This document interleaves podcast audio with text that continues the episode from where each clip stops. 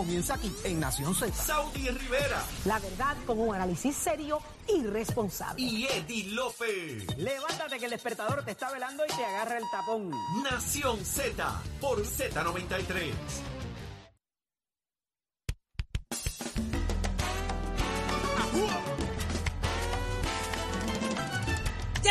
Regreso en Nación Z y está con nosotros Liz Millán. Así que estamos felices de que estés con nosotros. Ella es consejera profesional y profesora universitaria y viene con las manos llenas porque trae un bebé. Un bebé. Lanza su nuevo libro y se llama Una mujer como tú. Mira, Raúl, tengo que decir esto, Liz. Mira, el director de este programa se me acerca en el oído, bien sigiloso, y me dice, léete ese libro para ver si eres mejor mujer.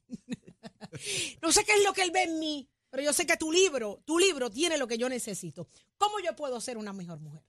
Eres una gran mujer. Gracias. Eh, Y- ¿Viste, Raúl? Y todas tenemos posibilidades, ¿verdad?, de, de cada día trabajar con nosotras claro. eh, para convertirnos en mejores seres humanos. Estoy bien contenta con este libro. Este es mi octavo libro. Wow. Todos han sido en la línea de la conducta humana. Y esta vez, pues, lo quisimos fusionar con aspectos bíblicos, utilizando a las mujeres de la Biblia como ejemplo. Dado a que ellas tuvieron que superar aspectos bien parecidos como los que nosotras hemos tenido que trabajar. Las luchas diarias. Eso es así, la discriminación por ser mujeres, abrirse paso eh, dentro de los paradigmas, trabajar asuntos emocionales profundos como el fortalecimiento de su autoestima, el manejo de las pérdidas, eh, los desafíos de la maternidad.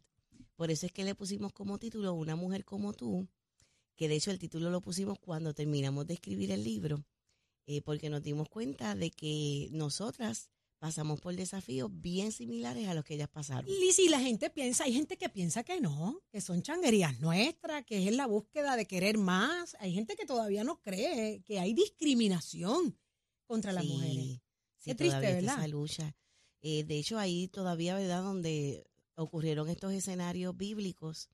Eh, el último viaje que hice por allá fue en diciembre y todavía, todavía vemos allá como la mujer camina detrás del hombre. Wow. ¿Cómo Eh, las apedrean todavía? Sí, todavía existe la ley de la lapidación, Ujú, aún con todos los movimientos que se han hecho de los derechos humanos. eh, todavía existe esa, esa monstruosidad de ley solamente para mujeres. Para porque mujeres. no existe ley de lapidación para hombres, es solamente para mujeres. Eh, así que nos parece que ellas son una muy buena referencia. Claro. Y qué bueno que lo trae este ejemplo, porque a veces nos concentramos en el 100 por 35, no vemos mundo, no, no, no, no nos preocupamos por ver cómo viven otras, para entender eh, que, que esto es real, que hay mucho dolor, que hay mucha impotencia, que hay mucha tristeza, como bien dices, que le pasa solamente a las mujeres. Entonces hay que, hay que abrirse eh, eh, a ver mundo Sí. y entender otras culturas y, y- defender lo que tenemos y lo que queremos y hacia dónde vamos. Así que yo considero claramente, el título me dice mucho, me dice mucho.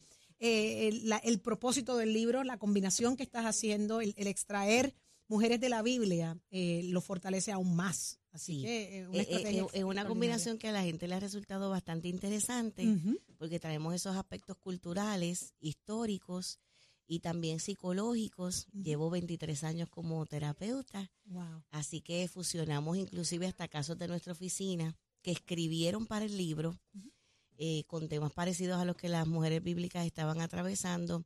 También damos unos consejos clínicos y al final de cada capítulo hay unos ejercicios. Ay, esto está perfecto, esto es completo, Uno- es si consejería y una guía, ejercicio. no, esto está si genial. Una guía terapéutica donde le da la sensación a la lectora como si estuviera en el proceso de la consejería. Genial. Y esto es, eh, hay mucha gente que le gusta leer libros digitales. Yo soy fanática de los libros de papel. Así el, es. de, el de Yo hasta los vuelo cuando llegan. Exacto, es un, papel, es un olor tan particular, ¿verdad? Sí. Eh, estoy viendo, lo tengo a la mano. eh, aquí usted lee y usted responde preguntas en el mismo libro. O sea, esta Sí. se convierte en tu, en tu, en un diario prácticamente. Ujú. Eh, me imagino que con lo interesante que está, esto uno se lo quiere leer eh, de un cantazo y querer llegar a conclusiones con el- lo- los análisis que, que incluye la pieza. Así que, de verdad, Liz, eh, estoy bien contenta. Gracias por compartirlo con nosotros. ¿Dónde se consigue esta pieza? El libro está en Amazon, está en las librerías en Puerto Rico, tanto cristianas como seculares, está en las tiendas por departamento y también está en formato digital por ebooks. Genial. Y tengan claro, eh, la doctora Liz Millán es autora del bestseller Gana la batalla en tu interior. Así Y que, estamos pues, muy felices con eso, ¿verdad? Eh, que como puertorriqueña y como mujer estemos en la clasificación oficial de los de bestsellers. Wow. Eh, el número 29 fue Gana la batalla en tu interior. Eso. Qué bueno. Y Entiendo este que va soy la directito. única, entiendo que soy la única mujer puertorriqueña que ha llegado a esa posición, la 29. Eso. Estamos bien felices por eso. Enhorabuena. hace dos años atrás. Búsquelo hoy mismo, mujer que está escuchando, caballero, usted que está buscando qué regalarle a su esposa, a, a su, a su hija que hoy es madre, eh, a, su, a su mamá. Mire, eh, eh, la lectura es maravillosa y esta pieza cumple con cosas que, que a veces no esperamos de un libro. Dele la oportunidad a, a ese ser querido de nutrirse y de, y de buscar esa, esa sanidad interior tan importante. Una mujer como tú, así se llama el libro. Búsquelo, regálelo y sorprenda con algo diferente. Mira, a mí me regalan una Me cartera y yo empiezo a llorar. Yo digo, de la emoción de la cartera, pero si en la cartera está el libro, pues yo, ¿me entiendes? Pero incluye el libro, incluye el libro, no venga con una josera, con un air fryer. Mucho menos una Escuchaste, yo te cojo la air fryer, una plancha, tabla de planchar. una tabla de planchar. Mira. te están hablando. A mí me regalan un air fryer y yo, Joeli. mira, no cocino, no, Bueno, no es que cocino nu- nunca. usar, Cállate, cállate, bien, está bien, cállate, cállate. No lo vas a usar como quieras. Sal de la tienda del Ceres ahora mismo. por favor. No lo vas a usar como quieras. Mire, eh, vamos a leerlo aquí, estén tranquilito. Liz Millán, muchísimas gracias por estar con nosotros y traernos esta, esta, esta, chulería. gracias. Ya lo saben, una mujer como tú. Vamos con más, señores. Ya está también en línea telefónica Sol Higgins y ella es la representante del Partido Popular Democrático. Así que muy buenos días, Sol Higgins. Buenos días, representante. Saludos, buenos días, Saudi. Buenos días, Jorge. Representante, la Comisión de Salud de la Cámara, la cual usted preside, eh, está atendiendo un tema sobre crear el sistema para atender los stroke. ¿De qué se trata eso? Pues mira, Jorge, esto, Saudi, ese proyecto es de, de mi autoría. Llevo varios meses eh, trabajando este proyecto. Tengo que confesarles que cuando escuché en su, en su programa eh, la situación de Saudi, ya ese proyecto estábamos trabajándolo y yo dije, esto va a ser muy importante para Puerto Rico. Y pues uno cuando recibe un proyecto, Jorge, pues uno sabe que son proyectos buenos o son proyectos malos. Ajá. pero cuando escucha mucho más sobre esto, cuando sufre la gente las situaciones, pues tú sabes que realmente eh, es un proyecto que va a traer algo grande. Cuando nosotros hicimos las vistas públicas, todas las personas expertas en este tema nos decían que esto iba a cambiar la vida y cómo se veía un stroke en todo el país. Así que para mí, yo siempre menciono en, la- las vistas públicas que esto es como un, como mi hijo, eh, por porque porque no solamente no yo sabía que era importante pero cuando tú vas escuchando a todo el mundo tú te das cuenta lo, lo grande que es. Así que pues este proyecto busca que se cree un comité verdad un grupo multisectorial y que y que el departamento de salud que es el, el, el ente que va a estar a cargo de esto va a fiscalizarlo va a crear va, va, va a hacer todo el proceso va a crear todo ese protocolo va a decir cuáles son los hospitales que van a estar eh, a- esta- va- van a tener este protocolo activo que desde que ese paciente se monte en una, una, una ambulancia esa ambulancia ya tenga todo el protocolo eh, Genial. establecido Oye, Sol, porque, que- representante, o sea, Sí. la falta de recursos que hay en los hospitales también, de equipo, disponibilidad, hacia dónde dirigirse, las personas no saben para dónde van, eh, qué Claro. hago, para dónde Jorge, arranco. y, y particularmente por ahí quería ir representante porque evidentemente esto va a poner una, un tipo de carga económica y le pregunto que si a esos efectos quizás pudiera haber, ya sea por parte del gobernador o por la Junta de Supervisión Fiscal, es Eddie López, by saludos. Este, Saludos. si, si hay alguna o pudiera haber, identifica que hubiera alguna resistencia por lo que esto pudiera costar, esta inversión, porque no es un costo, esta inversión en la salud de todos los puertorriqueños. Pues precisamente por eso es que nosotros decidimos que sea el Departamento de Salud que cuando se haga todo este análisis ellos puedan determinar qué falta, dónde están fallando, qué hay que buscar, ¿Por qué? Porque es básicamente, ellos van a hacer, ¿verdad? Lo, lo- aunque nosotros estamos haciendo la ley, y quiero mencionar que todo el mundo vino a favor, obviamente, y que yo tengo mucha fe de que esto va a pasar eh, el sedazo del Senado, bueno, primero el sedazo de la Cámara de Representantes, luego el sedazo del Senado, y que nosotros sabe- sabemos que tiene una gran posibilidad de que el gobernador lo firme y se convierta en ley, y por eso precisamente el Departamento de Salud va a ser ese ente que va a estar a cargo de esto, y todo detalle que se, que se descubra en el camino, que se sepa en el camino, pues se pueda... Eh, se pueda arreglar, ¿verdad? Se pueda se pueda dar con esa transparencia para qué, qué es lo que falta, en dónde estamos fallando, qué necesitamos y esto se puede implementar. Eh, Sol Higgins, yo hice una investigación para Lo Sé Todo. Eh, Fue mi primera investigación una vez comenzó en el proyecto eh, de Guapa. Eh, y es impresionante los hallazgos en esa investigación. Estamos hablando de alrededor de 60 mil strokes anuales en Puerto Rico. Eso es un número alarmante. O sea, es, es impresionante lo que estamos viendo. Y el hallazgo peor que encontramos en esta investigación es cómo las salas de emergencia no están preparadas para atender un stroke. No están listas. Precisamente, Saudi, por eso es que mencioné ahorita que siento que esto es como un hijo mío por la importancia que tiene, porque como tú bien dices, hay una es- el stroke es una de las principales causas Así de es. muerte y de discapacidad. Y De yo discapacidad. mencionaba Y respectivo de la edad, porque tenemos gente bien Sí. joven Claro. padeciendo de eso. Gente hasta de 16 años, para que ustedes sepan. así De es. 16 años. Y- Eh, de verdad que la felicito, nosotros- la felicito, Gracias. Sol Higgins, de verdad me quito el sombrero frente a usted. Yo sé de, de- de- en carne propia lo que esto significa. Eh, para mí es un tema que me apasiona muchísimo eh, y qué bueno. Yo dudo seriamente que alguien se oponga a esto. eh, Eso es como estar en esto contra sea de las aprobado madres. ya. O sea, eso es como estar en contra de las madres. Totalmente. Es Pero tú sabes que importante. la o sea, cuestión de la Junta Sí, es pero o sea, aquí No, tienen no. que entender, aquí está la vida de la gente en juego. Esto es un tema de salud, esto es un tema, o sea, Esto es un real, señores, esto es real, esto es real, esto es real. Así como muchas otras cosas más en salud que están ocurriendo que Sí. tienen que ser igualmente atendidas. Pero que eh, este, mo- esta movilización se haya dado, que usted haya adoptado esta causa para trabajar duro en esta comisión, eh, de verdad que amerita que, que mi respeto totalmente. Así que muchísimas gracias por eso, representante. Mire, representante, antes de irnos, antes de irnos, porque tengo que cambiar el tema rápido y no la puedo dejar ir. Porque Sí. usted va a votar el domingo.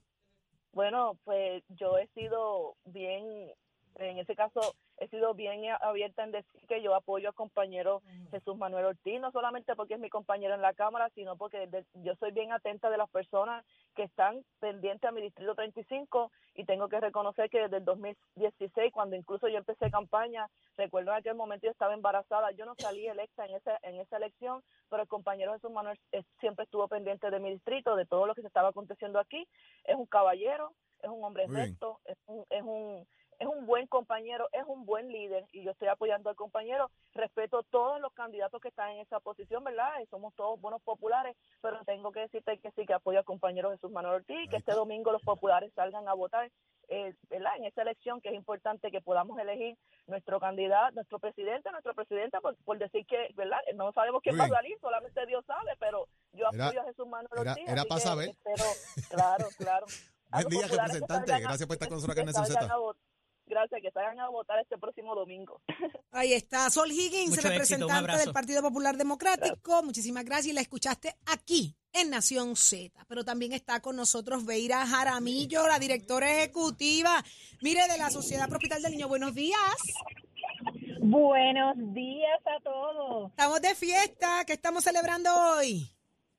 Nuestro Radio Maratón, que es una iniciativa que, que llevamos ocho años realizando. Yo le quiero dar las gracias a toda la emisora SBS y al pueblo de Puerto Rico porque este es el octavo año que hacemos esta iniciativa de recaudación. Qué bueno. Eh, hay, ahí, ahí, eh, llevamos toda la mañana hablando de esto, de la importancia de que es hacer ese donativo especial, pero la gran satisfacción que queda en una persona cuando hace este donativo eh, y, y la seguridad de que, mira, usted se ganó hoy 20 estrellitas cuando usted hace este donativo. ¿Hacia dónde van destinados los fondos de este Radio Maratón para que la gente entienda y se motive aún más?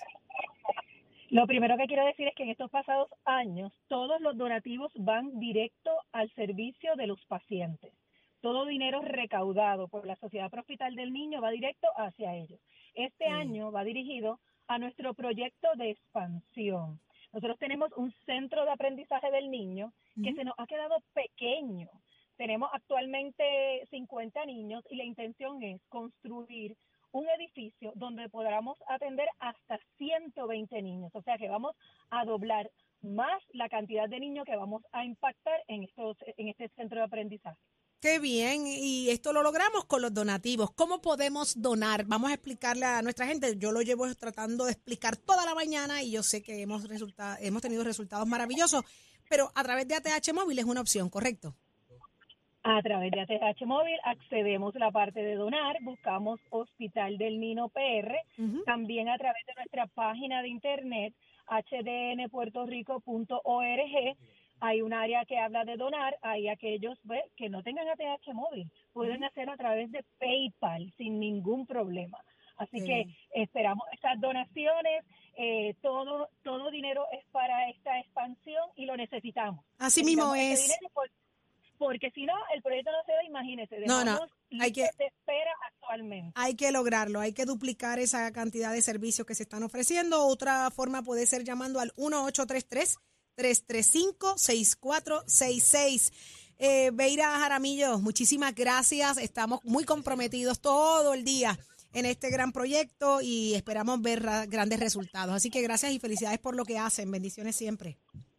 Y Muchas gracias a ustedes también, aquellos que quieran pasar por el hospital Ah, y a nuestros empleados y voluntarios. Estamos desde las 8 hasta las 6 de la Servicarro, tarde. ¿verdad? Así como Servicarro, el que quiera pasar por allí y ver nuestras facilidades, allí estamos, Ahí con está. una sonrisa. Qué bueno, Beira. Gracias mil por estar con nosotros y traernos las buenas noticias. Así seguiremos trabajando para eso y más. La escucharon aquí, ella es la directora ejecutiva de la Sociedad Hospital del Niño. Yo voy a ir a ver Señores, si me ponen a crecer. no, no, papi, no, No. no, no insista. no- dona para que te crezca el corazón en emoción. Por lo menos. Exacto. Eh, ya, mira quién está aquí. Mira quién está ya con nosotros. Ángel Mato. Ángel Mato. Nemesio. Ne- ne- Buenos días, buenos días. Buenos es- días. Buenos. Nemesio Matos y García. Permiso que él tiene una presentación especial. Buenos días. Como de costumbre, este segmento es una cortesía de la flor hermosa de la radio puertorriqueña Saudi y los dos matojales que la acompañan. Gracias, Ángel. Ay, qué difícil estar con estos dos matojales Crecimos del busto, la última vez éramos del busto. No, No, tú eras bonsai. No, Tú tú eras seguías- tú bonsai. seguías Como de- siendo ah, no, lo que pasa es que eso es cuando hacemos el segmento inglés que está de Bush y Buchito. Mira, Ángel tienes trabajo, Mato, hay trabajo. Muchacha, hay, hay más ca- hay más caña que Toya Bucoa en los buenos tiempos. Este, este, pues bueno, sí, ahí la Comisión de Ética tiene trabajo. Supongo que son los dos asuntos que nos ocupan, eh, Orlando Aponte y Mariana Nogales. Pues ustedes dirán por dónde empezamos. El tema de Mariana Nogales, hay que esperar obviamente ahora que ocurra, si es que va a pasar algo hoy, para que entre entonces la Comisión de Ética a actuar sobre lo que pueda quizás ser los señalamientos que se planteen por el Departamento de Justicia. Correcto, a eso de las nueve de la mañana y, y el Tribunal eh, Supremo autorizó la transmisión. Puerto Rico verá eh, la presentación de cargos de la Oficina del Fiscal Especial Independiente a la representante Mariana Nogales Molinelli, una corporación y su señora madre, así las cosas. Solamente puedo decir dos asuntos. Número uno, si fueran radicaciones vinculadas con lo que ya atendió la Comisión de Ética Ajá. y Eso ya mismo. sancionó la compañera, pues no hay nada nuevo que atender. Ahora, claro está, si son asuntos nuevos, Como evasión la contributiva, por ejemplo, Ética- que especulemos que hay un tema de evasión contributiva. Ahí, ahí pues la entrar- comisión, la comisión de ética estaría disponible a recibir la queja o las quejas que lleguen sobre ese asunto. Eh, y ¿verdad? y habrá que esperar un poquito más, Representante, un poco ¿qué- menos. ¿cuáles fueron los asuntos pasados? ¿Bajo qué se pasó juicio en ese en esa sanción y reprimenda que se le dio a la, a la representante para estar claro Bueno, de lo que de lo que que- estaría fuera del espectro ahora si volviera a la, a la, a la Comisión de Ética? Para tener el contexto completo, la representante Nogales en su momento, en un, en un diferendo con el, presi- el expresidente del Senado, Tomás Rivera Chat, pues ella se autorrefiere, o sea, ella se, se envía sus informes financieros de la Oficina de Ética Gubernamental para escrutinio de la Comisión de Ética, eh, ¿verdad? Y de ahí es que se da a conocer que se omitieron unas secciones de ese informe de ética y luego de evaluada toda la prueba y el derecho que se le dio a la compañera a someter sus escritos fue sancionada con una amonestación y una multa de dos mil dólares que ya pagó. Estrictamente por la omisión en los de informes. los informes. Claro, y ese informe de Eso ética fue lo único que se pasó a la comisión de ética. Todo lo que sea aparte de eso es open game para, para que ustedes vuelvan a, Pregunto a ahí mismo, sesionar de nuevo. entrando a lo que Eddie está planteando, y traigo esta pregunta porque es importante. Si, si hoy el FEI radicara cargos a la representante, ¿ustedes pueden advenir a conocimiento del tema o tiene que presentarse una queja a esos fines? Importante. Bueno, es un requisito indispensable que se presente una queja. El código establece a motu propio que también pudiéramos asumir jurisdicción, pero hasta ahora, pues siempre aparece una queja para estos asuntos, ¿no? Y, y el primero que está vigilante es el presidente de la Cámara, Sí, Rafael y Hernández con eso yo tengo, yo tengo issue porque ese, esa situación de conocimiento propio y personal, que no sé si esté vigente en el reglamento, eh, digo, eso puede ser muy amplio, ¿no? Eh, pero que sea el presidente quien refiera, desde que pasó con Johnny Méndez en un momento dado, que refirió uno de sus legisladores, no recuerdo ahora, eh, me parece que esa, esa línea de conocimiento propio y personal no necesariamente la tiene alguien que no haya participado del proceso.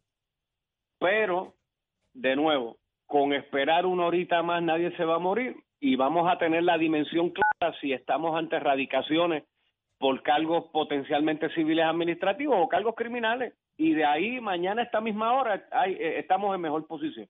Claro. El caso del representante Orlando Aponte, donde pues obviamente ahora eh, aún hubo un tema ético que se estaba atendiendo ya sobre un sobre el planteamiento de que ya retiraron la querella y lo demás.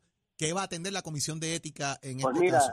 ayer la comisión de ética en votación unánime, 10 votos a favor, ninguno en contra, de una comisión de 11, eh, ¿verdad? Con el compañero Víctor Párez ausente, determinamos convertir la queja referida por el presidente de la Cámara, Hernández Montañez, y convertirse en una querella.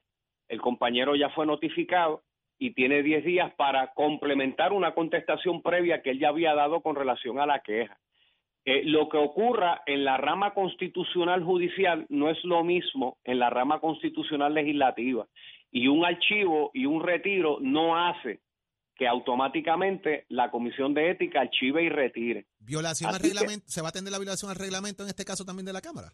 Eh, todos los aspectos. O sea, ahora mismo lo que tenemos es una querella bajo todos los conceptos, en donde el compañero pueda presentar un escrito, nos sentaremos a tomar determinaciones y deliberaciones, y los compañeros marcan la hoja de ruta, ¿verdad? Yo Pero representante, aquí esto es un proceso civil, aquí no hay un proceso criminal culminado, por tanto no va a haber una, una vista de determinación de causa. ¿Cuál sería entonces el, el estándar o la vara para, pro- para estos propósitos civiles? Porque pudiera pasar Bueno. igual una demanda, pudiera pasar cualquier otro procedimiento, hasta un desahucio, por decirlo así. O sea, ¿cuál es, el cuál es la vara para decir, ok, de aquí en adelante te referimos a ética?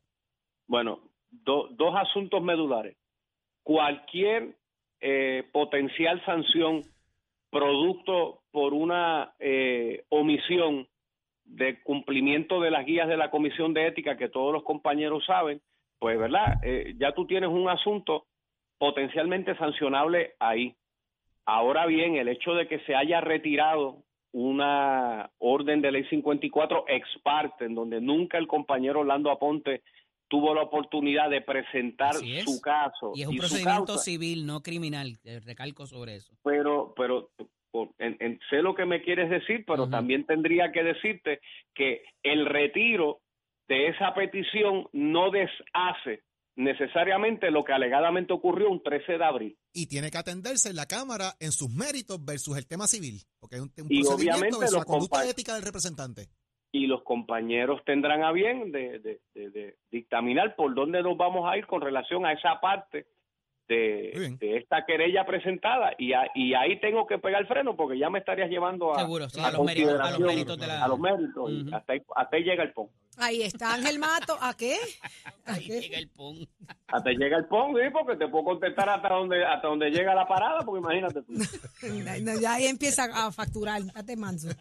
Eh, Ángel Mato, gracias. Definitivamente, Siempre. como siempre, eh, en momentos eh, de estos que, que requiere su, su, su expertise y su opinión, está Échale con bono al nosotros. matojo. Eh, No, siempre gracias y acuérdate, Saudi, el herbicida que te regalé, es úsalo de vez en cuando. verdad, es verdad. No se preocupe que de mañana en adelante ese es el que voy a usar. Usa, usa el Nos herbicida. vemos. Nosotros bregamos, nosotros día, bregamos Mato. con el moho que hay Bueno, otro lado. Ay. Ah. Gracias, lo escucharon aquí en Nación Z. Jorge, cuéntame. Tengo ya conectada conmigo a Dalma Acevedo de RF Mortgage, hombre, para hablar aquí de temas hipotecarios. Dalma, buenos días. Buenos días, Jorge, y buenos días al público que nos sintoniza en la mañana de hoy. Dalma, hay varios productos para temas hipotecarios que están disponibles para todos nuestros amigos Radio Escucha, pero específicamente, ¿cuáles son las grandes ventajas que tiene el producto FHA? Eso es así, Jorge. Antes de entrar a lo que es de FHA y por qué queremos hablar en la mañana de hoy de FHA, se ha estado circulando a, través de las noticias los cambios en cuanto a la puntuación crediticia en los préstamos, en ciertos tipos de préstamos. Ciertamente debemos aclarar que estos cambios que se han hablado de cuánto te va a afectar el hecho de tener un credit score más alto o más bajo en los préstamos hipotecarios es parte de lo que es bajo el producto de Fannie Mae o Freddie Mac en los préstamos convencionales. Así que no queremos que la gente se alarme y piense que esto es un impacto eh, que va a, a- a- a incidir, ¿verdad? O, o- o le va a causar problemas para que los clientes puedan comprarlo. Así que, aclarado este punto, vamos a hablar de las grandes ventajas que tiene un préstamo FHA que no tiene nada que ver con todas estas noticias que se han circulado en la última en los últimos 7, 10 días. A través de un préstamo FHA, el cliente puede financiar el 96.5%, o sea que va a tener que dar un 3.5% de pronto. En relación al crédito, que es el tema, ¿verdad?, que, del cual hemos estado hablando los pasados días, la cuestión del crédito en los préstamos de FHA, si usted tiene una puntuación mayor de 620, probablemente usted no va a tener ningún problema, ningún problema para que usted pueda comprar una propiedad. Ciertamente sí va a ser importante el factor cualificación, cuánto dan esos parámetros de cualificación y que quizás tenga algo de reserva, pero ciertamente la flexibilidad que provee el producto FHA en relación a lo que es el crédito lo hace el préstamo principal que utilizan tanto en Estados Unidos como en Puerto Rico la gente para adquirir una propiedad.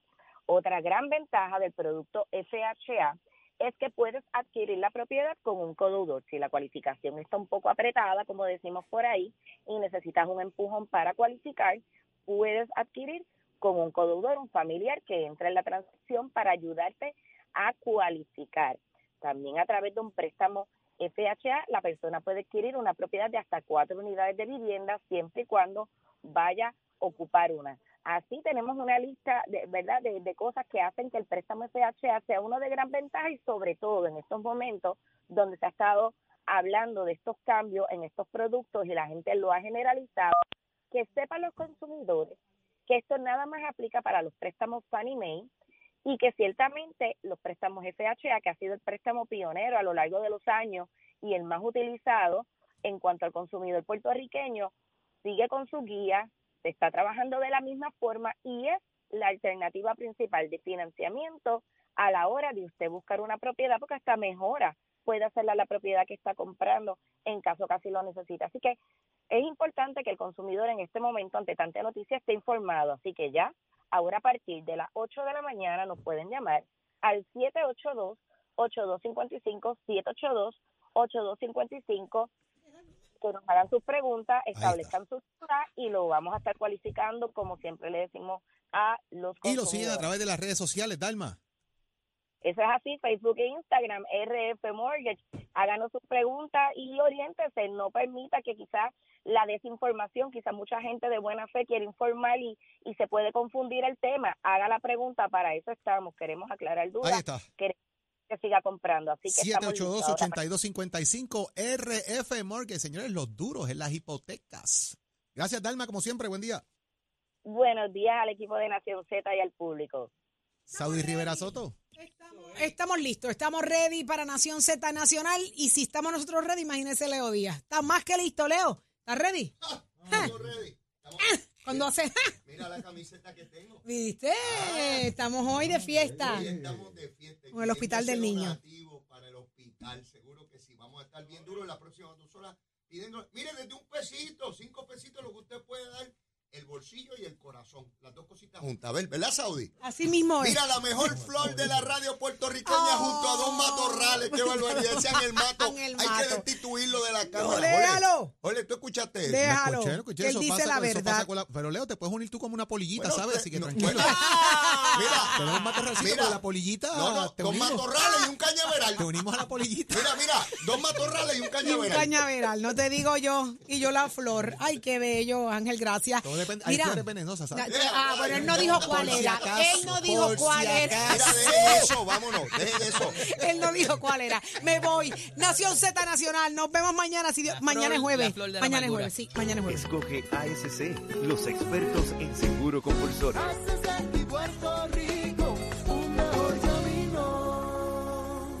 Esta voz la